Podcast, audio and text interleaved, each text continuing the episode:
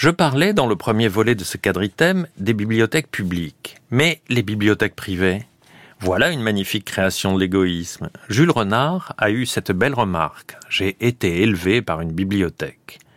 Un homme à bibliothèque crée une matérialisation de sa pensée qui devient tout à la fois une famille, un conservatoire et un rempart. Un solitaire qui possède une bibliothèque est l'homme le moins seul du monde. Il est aussi le moins désemparé. Et donc, je ne veux pas penser à ma souffrance si je devais être privé de ma bibliothèque. Toute ma vie avec les fantômes serait anéantie. Ce malheur s'est souvent produit durant la Deuxième Guerre mondiale. Les Allemands n'ont pas seulement saisi des tableaux, ils ont aussi volé des livres.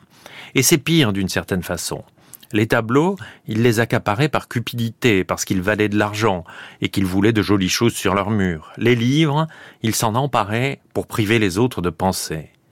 Ils se sont servis dans les pays étrangers qu'ils occupaient, chez des opposants et bien sûr chez des juifs. Les bibliothèques de Léon Blum, d'André Mauroy, de Louise Weiss ont été captées.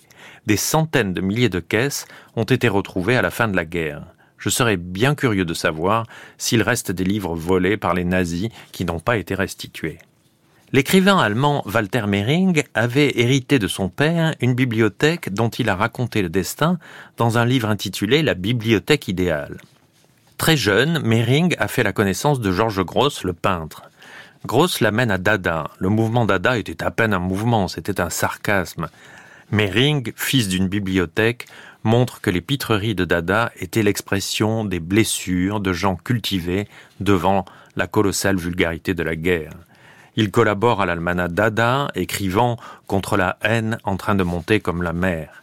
Il ne s'est jamais fait d'illusions, ayant trouvé dans sa bibliothèque des livres antisémites. Le 12 janvier 1933, jour même où son ami Gross partait pour les États-Unis, Mehring quittait l'Allemagne pour Paris. Hitler est nommé chancelier le 30. L'atelier de Gross est pillé, la bibliothèque de Mehring détruite. Elle était si idéale, cette bibliothèque, qu'on l'a brûlée. L'idéal n'est pas aimé. Mehring n'a cessé de courir après son souvenir. Il a écrit La bibliothèque perdue en 1951.